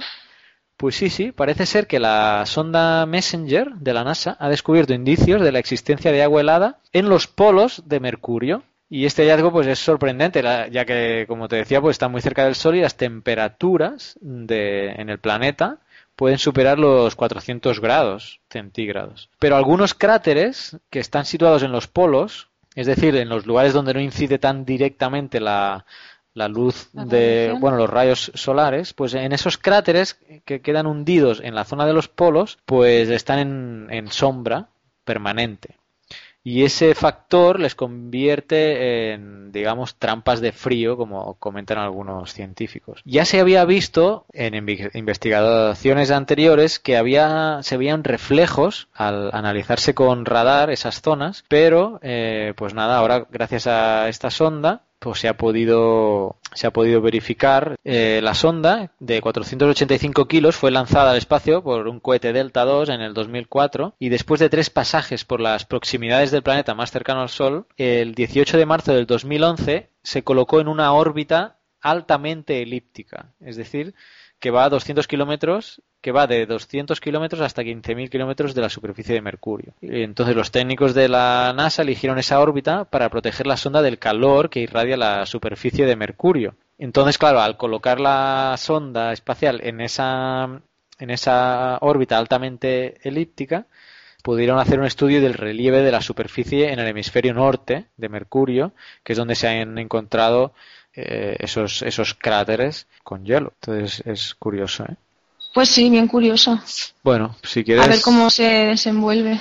Pues sí, otra, la otra noticia es sobre, habla sobre la explosión del Cámbrico. Esta la he extraído de, bueno, de neofronteras.com. Bueno, la, ex- la explosión del Cámbrico es un evento que llenó de complejidad un mundo que hasta el momento era, mm, o sea, había bastante, era bastante aburrido poner la noticia, no sé, que no había casi em, registro fósil. Los fósiles que se han encontrado de, de justo antes del Cámbrico, bueno, de esta gran explosión de, de vida, eran, eran microorganismos. Y a partir de, del, bueno, de hace 540 millones de años, sus, o sea, surgen unos seres complejos y una gran variedad de formas animales. Y a esto es a lo que le llaman esta explosión del cámbrico. Y bueno, esta transición es difícil de, estudiar porque antes de, esta explosión, em, estos, los, los organismos que habían no tenían eh, o sea, no dejaron un, un, gran registro fósil porque sus porque no, eran mayormente eran organismos blandos, ¿no? Que no, no tenían caparazón y entonces no dejaban un, un, un, buen registro, bueno, un registro que nos haya podido a nosotros llegar y, y, estudiar. Bueno, se dice que durante el Cámbrico los mares eran someros y avanzaban, o sea, de poca profundidad y avanzaban y retrocedían reiteradamente erosionando la, la, superficie rocosa del continente. Y se dieron reacciones químicas que liberaron iones de calcio, hierro, potasio y también silicatos. Y estos materiales terminaron en los océanos cambiando, su química. La base rocosa que fue cubierta por los depósitos cámbricos es la frontera que, conocida como la Gran Uniformidad. O sea, la cuestión aquí creo que la, el cámbrico, o sea, se comenta que, que, el aumento de oxígeno no se sabe ciertamente, ¿no? Se especulaba que el aumento del oxígeno en la atmósfera pudiera haber dado origen a, a toda, a toda esta nueva generación de, de animales y de seres vivos. Esta, este artículo, lo que creo, por lo que estaba entendiendo, era que eh, lo están vinculando a los cambios climáticos en cuanto a las a las a un cambio en la en el nivel de los mares. Un cambio brusco de, en el descenso que dejó muchas rocas. Sí que se erosionaron y... muchas rocas al aire con cantidad bastante importante de, de carbonato cálcico o, o del ion calcio en, en principio que al erosionarse toda esa gran cantidad de de rocas aumentó la concentración en, los mares y océanos. Entonces, todos los seres vivos que hasta ese momento, como decías, mm, tenían, no tenían esqueletos, eran organismos eh, sin, sin, sin, esqueleto y que por tanto no dejaban registro fósil, tuvieron que evolucionar y adaptarse a las nuevas condiciones químicas de los mares y océanos que estaban mucho más cargadas en calcio básicamente y, otros iones que comentabas. Y eso cómo, cómo tuvieron, cómo hicieron ellos para poder absorber ese calcio, pues fue generando estructuras óseas y de, y de caparazones. Y de ahí que, que empiezan a hacer y empiezan a ver organismos con caparazones y esqueletos que sí quedan en el registro fósil y pues yo por lo que entiendo de la noticia, por lo que has dicho, es eso, ¿no? Que entonces, a partir de ahí es, eh, ya que, sí queda en un registro, porque son esqueletos, son mm, caparazones que pueden quedar fosilizadas, no como la mayoría de los organismos que había antes. Y, los, y me y lo, por lo que parece pues lo asocian a, ese cambio de, de, los elementos del, de la concentración de sí por la erosión de elementos en, en el océano ¿no? otra noticia sacada de noticias de la ciencia.com es que hay una nueva teoría sobre la formación de los primeros continentes de la Tierra. La teoría comúnmente aceptada es que cuando se, bueno, todo el mundo sabe el tema de las placas tectónicas, ¿no? Y que se, que el planeta es un gran puzzle, un gran rompecabezas y que se, las placas se están moviendo y chocando unas con otras. Entonces, las placas, la placa oceánica, cuando una placa oceánica choca contra una continental, la oceánica porque al ser más densa se hunde eh, hacia el manto y la teoría hasta el día de hoy se consideraba que se empezaba a fundir parcialmente y luego ascender para generar eh, los volcanes y, las primeras masas, digamos, de, tierra, pues a una profundidad de unos 100 kilómetros. Pues bien, ahora una nueva investigación eh, llevada a cabo por el equipo de Thorsten Nagel y Ellis Hoffman de la Universidad de Bonn y Karsten Munker del Instituto de Geología y Mineralogía de la Universidad de Colonia, de ambas en Alemania, pues han simulado a la luz de nuevos análisis la composición del lecho rocoso y la roca fundida que emergió de la corteza oceánica parcialmente fundida a diferentes profundidades y temperaturas. Y lo que han encontrado, lo que estos modelos les han dado es que, según los nuevos cálculos, es mucho más probable que en lugar de los 100 kilómetros que se consideraban para crear la materia pétrea fundida eh, de la que están hechas las rocas de los primeros continentes, pues es mucho más probable, según esta modelización, que la profundidad fuera de entre 30 a 40 kilómetros de profundidad, lo que implicaría, pues, esencialmente una permanencia en la corteza, sin la reelaboración en, en el manto. Y bueno, a juzgar por los resultados del nuevo estudio, sigue el artículo, se puede decir, por tanto, que los primeros continentes emanaron de la corteza oceánica primigenia. Las condiciones especiales que por aquel entonces reinaban en la Tierra lo hicieron posible. Hace cuatro mil millones de años la Tierra se estaba enfriando tras el tórrido proceso de su formación y otros acontecimientos, pero todavía era significativamente más caliente de lo que es hoy en día. Esa alta temperatura había permitido que los continentes emergieran directamente, a la vez que se producían otros procesos geológicos como el vulcanismo, la formación de montañas y la entrada de, agua. Pues eso, ahí está. Curioso que, que estos primeros continentes pues no, no tuvieran esa conexión con el manto, esa reelaboración, sino que ya a 30 o 40 kilómetros ya se estuviera generando esa masa esa masa pétrea que conformó los primeros Los nuevos continentes. Sí, seguramente como dice, pues debido a que a que el, el planeta estaba más caliente de lo que está ahora. Muy bien. Bueno, pues, pues hasta aquí las noticias. sí, sí, sí. Muy bien, hasta la próxima. Nos vemos hasta luego.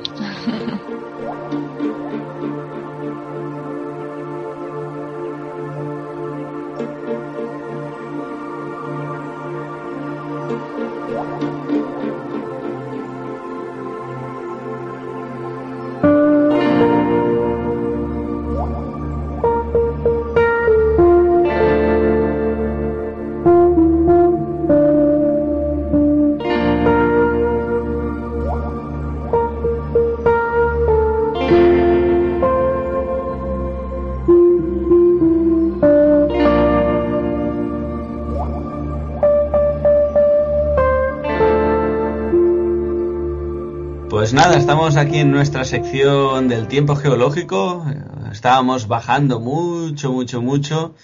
Y ya sabéis que estos meses estamos en tiempos muy antiguos y la división no está hecha en una escala temporal en base a temas eh, cronoestratigráficos, sino que se hace en base a, tiempo geológico, y a, a tiempo y ya está. Es decir, se coge un periodo de tiempo y se dice de aquí a aquí es el periodo ectásico, que curiosamente es el que hablaremos hoy, y ya está.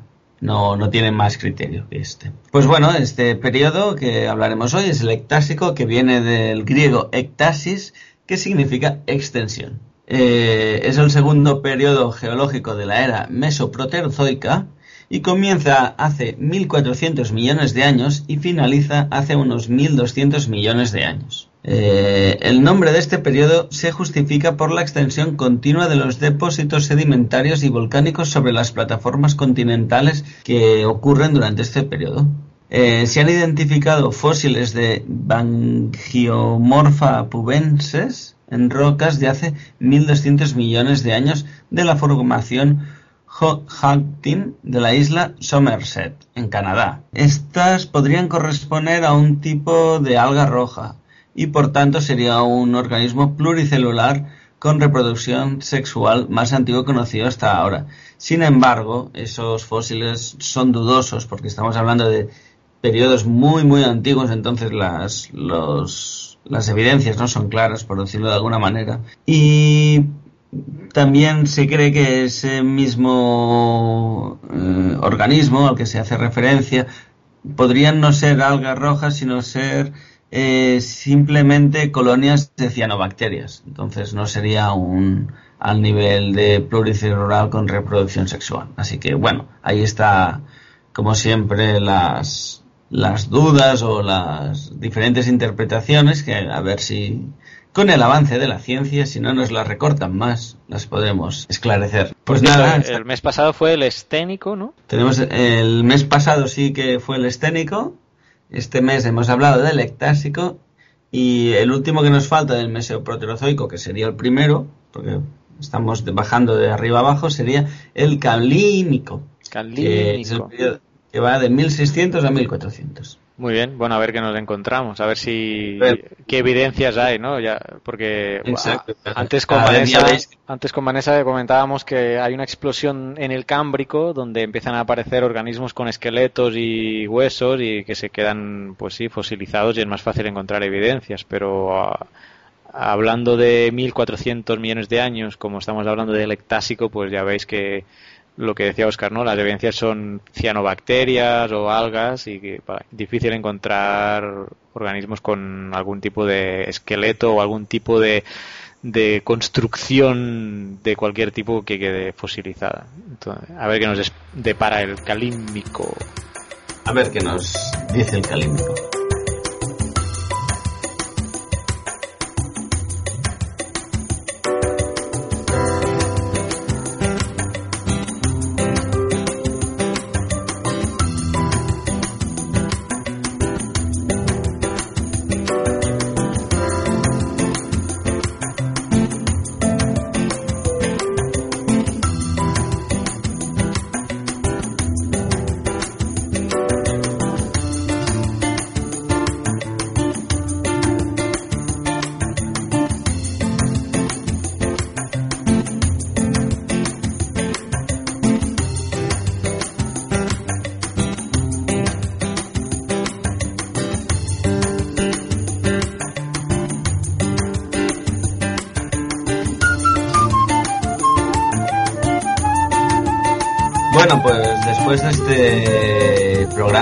Que hemos tenido entrevistas, noticias que hemos comentado, nuestro tiempo geológico. Accidentado, pues, como siempre.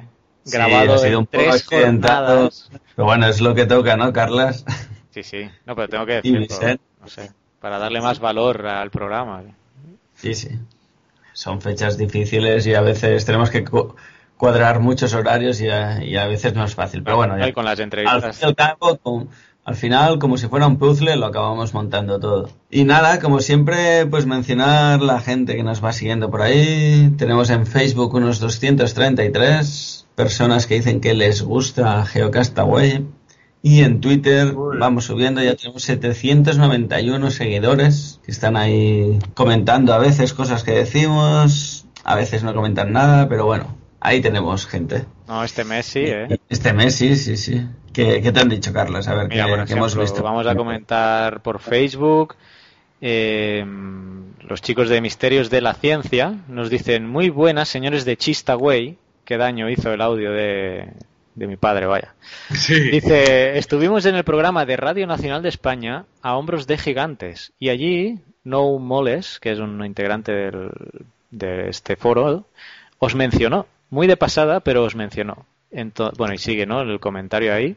Entonces, bueno, que a hombros de gigantes es un programa de ciencia de Radio, Radio 5 donde ellos fueron a hablar del, del foro que tienen, Misterios de la Ciencia, .org y nos mencionaron ahí, o sea que bueno, un eterno agradecimiento por esa mención en un medio generalista. También nos comentaron también eh, a ver si puedo pronunciar esto, Esco soy yo, también miembro del del foro Misterios de la Ciencia nos enviaba la noticia que hemos comentado en la intro sobre el geolodía. Muchas gracias. Ya la teníamos localizada, pero ahí nos la reafirmaste con el Ta- También hacía el comentario sobre lo de la palanca fundamental el, del I más de más I. dice que le que debería faltar algún punto de apoyo. Si es la palanca fundamental del I más de más I, eh, nos debe faltar punto de apoyo. en lo que comentábamos en la intro sobre los sobre los recortes, ¿no? Sí. ¿Quién lo comentaba? Sí. ¿Miguel? No. Ujú. ¿Tienes el nombre? El, el mismo, el Esco soy yo. Ah, vale. Muy bien, Esco pues soy yo. muchas gracias a todos los integrantes de, de Misterios de la Ciencia.org. Os recordamos que de hecho es nuestro foro. A la parte inferior de nuestro blog tenéis el link a, la parte del foro de Geocastaway de Misterios de la Ciencia.org. Mm, Creo que por Facebook no teníamos más así interacciones, quiero recordar. Si las hay, perdonadme por no mencionarlos. Eh, en Twitter también hemos tenido algunas menciones. Eh, Javi el Fresco nos decía, ¿habéis visto el final de temporada de Alcatraz? Que es una serie que están haciendo. Dice, hay un momento en el que se cita la geología. Mm, Yo no estoy siguiendo la serie, pero bueno, quizá podría... mm, Voy a intentar ver el último episodio y, y un día podemos hablar de la geología de, Alcatraz. También Las series en general, porque a veces por ahí sale alguna comentario, ¿no? En, en CSI yo recuerdo alguno y en Bonds también a veces hablan de temas relacionados con geología que a veces te quedas un poco asustado, pero bueno, entiendo que son temas de series y también está bien que aparezca algo, ¿no? Bueno, tenemos que recuperar nuestras, nuestra sección de, de crítica de películas, ¿eh? Que Sí, ya. alguna- Bueno, deja que salgan unas cuantas, Carlas. Y de, y de libros, ¿no? También. Sí, tenemos que. Creo que en el, último debate que tuvimos hicimos una sección de libros y aplicaciones web, pero tenemos que recuperarlas para, pues sí, para, para actualizarnos ah, y poner a nuestros oyentes al día también con, con lo que estamos leyendo y, viendo.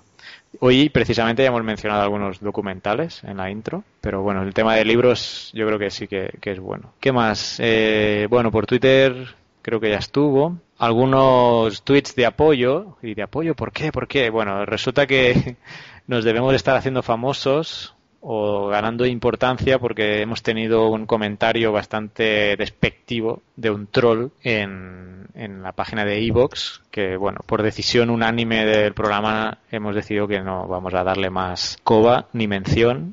Yo sí quería particularmente pero bueno por decisión del equipo pues que sepáis que no vamos a mencionar eh, ni responder a, a estos troles que nos están dejando comentarios sí, De hecho, son un- es un incendiario de, Internet, como lo llamo yo. Porque, bueno, totalmente despectivo y sin ningún fundamento. Yo le quería responder al hombre solamente que, pues si él escucha programas como los que escucha y los que sigue, pues no me extraña que haga esos comentarios. Pero bueno, cada uno es libre de creer lo que quiera, pero claro, cuando, pero que dé las opiniones con respeto, por favor.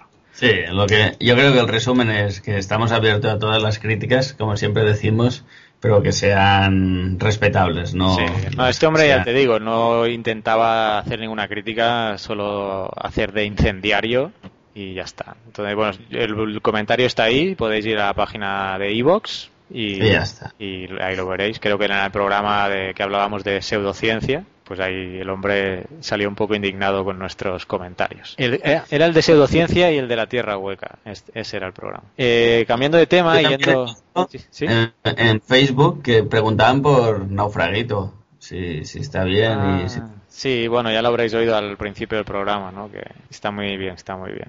que nadie se preocupe que lo tenemos aquí con nosotros. De hecho, no hemos podido coger el gallo, pero seguiremos intentándolo. En la, precisamente en el misteriosdelaciencia.org eh, os voy a leer algunos de los comentarios que nos dejan siempre nuestros amigos de, eh, de esta página. Scorotron, por un lado, creo que era Ronco, que nos menciona... Bueno, entre otras cosas, dice una cosa, dice, cuando Carles comenta el tema del planeta Hercolubus, eso fue en el programa anterior, Dice, lo comenta de manera tan irónica, pero tan irónica, que si no conociera su forma de pensar sobre estos temas, creería que se lo ha tragado. Quiero decir que una persona que escuche el audio fuera de contexto y no conociera la antimagufidad de Carles, se creería que apoya la teoría magufa. Menos mal que al final comenta lo de meter a la cárcel a esa gentuza. Deberías poner una cortinilla de aviso antes de charlar de esos temas. Eh, bueno, pues Ronco, te, copiamos la palabra y vamos a intentar hacer un- una entradilla, un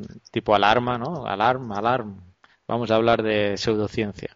Así que gracias por los comentarios. Creo que había alguna cosa aquí. No me quiero extender mucho. No Mols eh, escribe un comentario en su en misteriosdelaciencia.org bastante extenso sobre el tema de que hablábamos nosotros del agua y cuando Vicente hablaba del tema de la albufera y aquí nos narra un poco sobre la formación de la albufera, etcétera, etcétera. Y nos cita algunos porcentajes sobre el agua, ¿no? Dice, los datos de consumo de agua en países como España van sobre un 70% de agricultura, un 20% en la industria y un 10% en el consumo humano directo.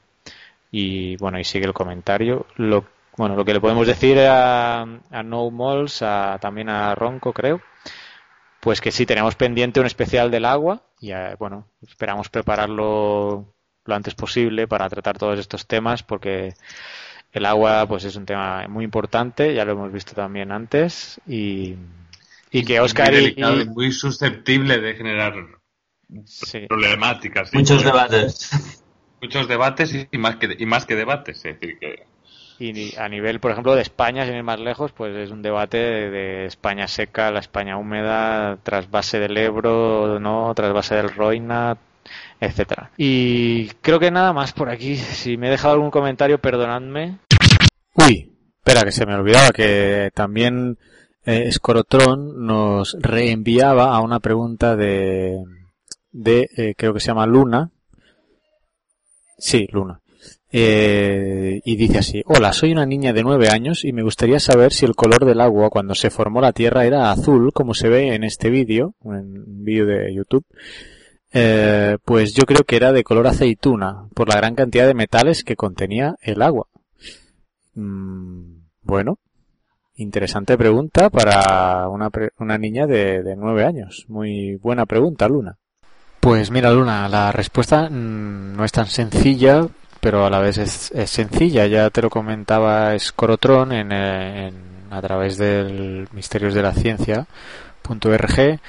Eh, en esa época, estamos hablando de hace muchos millones de años, casi pues entre más de 2000, más de 2000 millones de años.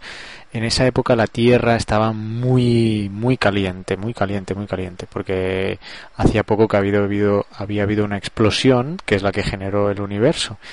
Y entonces, pues toda esa energía que conformó al planeta Tierra eh, provocó que, se mantuviera muy caliente y con muchos gases flotando en la tierra primitiva que existía. Había gases tales como el criptón, xenón, el neón, argón y también seguramente pues hidrógeno y helio que son dos de los más fundamentales que existieron en, en esa época. Poco a poco la Tierra con el tiempo se fue entonces se fue enfriando ¿eh? y eh, había mucha cantidad de vapor de agua en, en, la atmósfera. Ese vapor de agua al enfriarse se mm, condensó y pudo empezar a llover. Entonces ese agua que, que llovió todavía incluso no llegaba a la superficie de la Tierra porque debido a la calor se volvía a evaporar. ¿no? Esa es una fuente de agua que generó los océanos y los mares. Otra fuente de agua se menciona que pudieran ser los meteoritos y asteroides que en esa época todavía muy convulsa del sistema solar eh, llegaban a la Tierra, chocaban contra la Tierra y como muchos de ellos son están hechos de, de hielo, pues permanecían y, y, se incorporaban a la cantidad de, de, agua, tanto líquida como en vapor, ¿no? Entonces con el tiempo se fueron ya eh, los continentes, ya, o sea, las placas ya, ya, ya existían eh, y eh, la cantidad de agua que, que, en ese momento que no era tanta como la como la actual eh, pues sí podía ir eh, erosionando e incorporando ciertas sales y compuestos minerales. Muchos de ellos pues eran de azufre de silicio o de hierro que era de lo que estaba y está formada la tierra no pero en esa época ten, ten, en cuenta que todavía no había vida, evidentemente, en el planeta Tierra, ni todavía ni había oxígeno, no había una atmósfera de oxígeno que, que permitiera el desarrollo de, de, la vida como la conocemos ahora. Entonces, en esa época, la gran cantidad de, de compuestos, de sales minerales, como el azufre, el silicio o el hierro, se incorporaron en gran cantidad en estos océanos primitivos, dándole un color verde rojizo, que es la respuesta que quizás estás buscando, que fue el color dominante del planeta, pues en, durante mucho tiempo, durante millones de años. Y bueno, muchas gracias por la pregunta y nada, esperamos haberte ayudado y esperamos que nos sigas preguntando cositas. Muchas gracias. Ya he citado la donación que hemos obtenido que nos han enviado este mes. Muchas, muchas gracias, de verdad. Va a ser muy bien empleada. De hecho, ya te, la, te pasé, ¿no, Oscar, el, el dato para que sí, puedas sí. gestionar ahí algunos gastos. ¿Y qué más tenemos en el guion? Porque ya me he perdido. Como voy de página en página de, de del Google Chrome. Creo que ya estamos, Carla. ¿Sí? Ya, sí. Hay unos chistes muy malos, pero mejor que no los saques. ¡Hola! Me estaba olvidando. Pero es que están en inglés. Están en vale. inglés. Yo creo que es mejor que los publiques porque tienen gracia en inglés. Pero ¿sabes qué podría hacer? Podría bueno, leerlos gracias. en inglés y, y, doblarme como Eduard Punset. Es que la, la traducción no eh, pierde sentido. No hay porque... ninguno. Eh, no sí. tendrá ninguna gracia, Carlas. No, pero no hay ninguno que se pueda traducir porque hay unos cuantos. Yo he estado mirando y las palabras claves que tienen que gracia al traducirlos no, no tiene mucho sentido. ¿no? Son en inglés y tienen, tienen doble sentido en inglés, pero en español no tienen ningún tipo de sentido. No tienen ni sentido ni gracia. Why do geologists couples hardly ever have a children?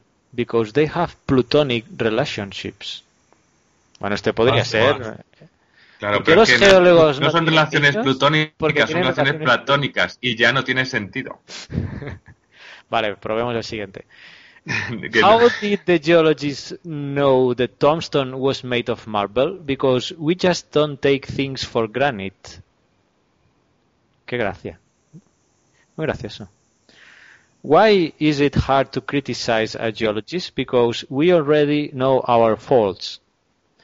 ¿Por qué es difícil criticar a un geólogo? Porque sabemos nuestras fa faltas, fallas, faltas, fallos, fallas, sí. sabemos nuestros fallos. Este se puede traducir, ¿no? Bueno, bueno, hasta aquí el programa 29. Tengo que buscar un... Este sí, me, me, lo encontré por el, Twitter, me lo encontré por Twitter. Y mira, El humor inglés no, Bueno, no pues- nuestro, Carlas. No. Bueno, chicos, pues un abrazo, un, un gusto estar con, con todos ustedes y, y nos- ahí nos vemos el mes que viene. Y recuerden que a mitad de mes está la entrevista con Álvaro González. Está la entrevista con un, un crucigrama asociado a la entrevista, así como hicimos en el mes anterior. O sea que os animamos a, a, pues a que juguéis en el. Que lo resuelvan. Perfecto, pues gracias a todos nuestros oyentes, seguidores, dejad comentarios, ya veis que intentamos eh, pues mencionaros siempre que no nos insultéis, como ese fantástico troll que está por iVoox que podéis buscar. Y hasta aquí el mes, el número 29, mes de abril del 2012. Chao. Adiós. Adiós.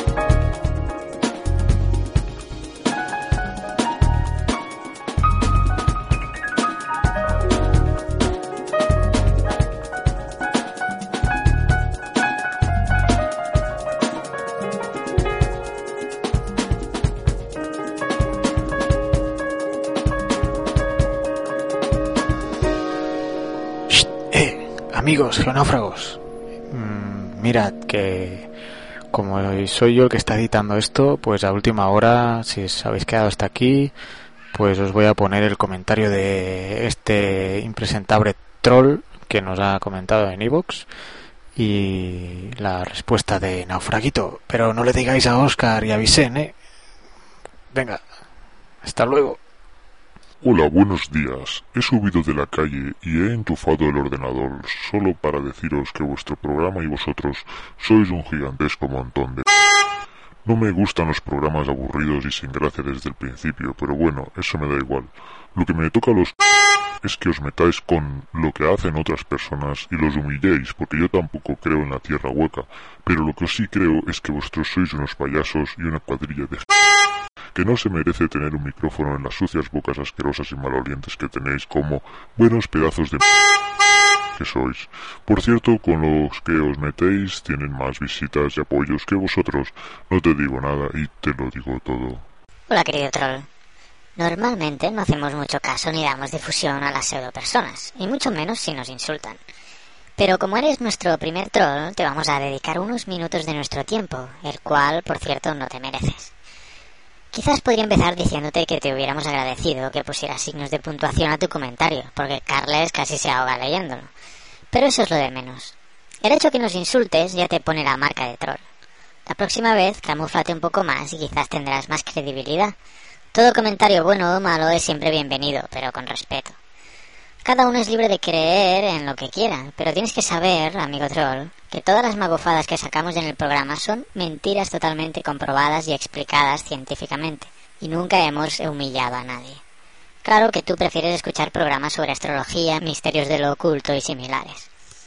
Pero el problema no es que los veas o escuches, amigo troll, sino que seas crítico con ellos. Seguramente esos programas que tú sigues dicen cosas como tenéis que tener la mente abierta. Pues te voy a dar un consejo, amigo troll. En boca cerrada no entran moscas.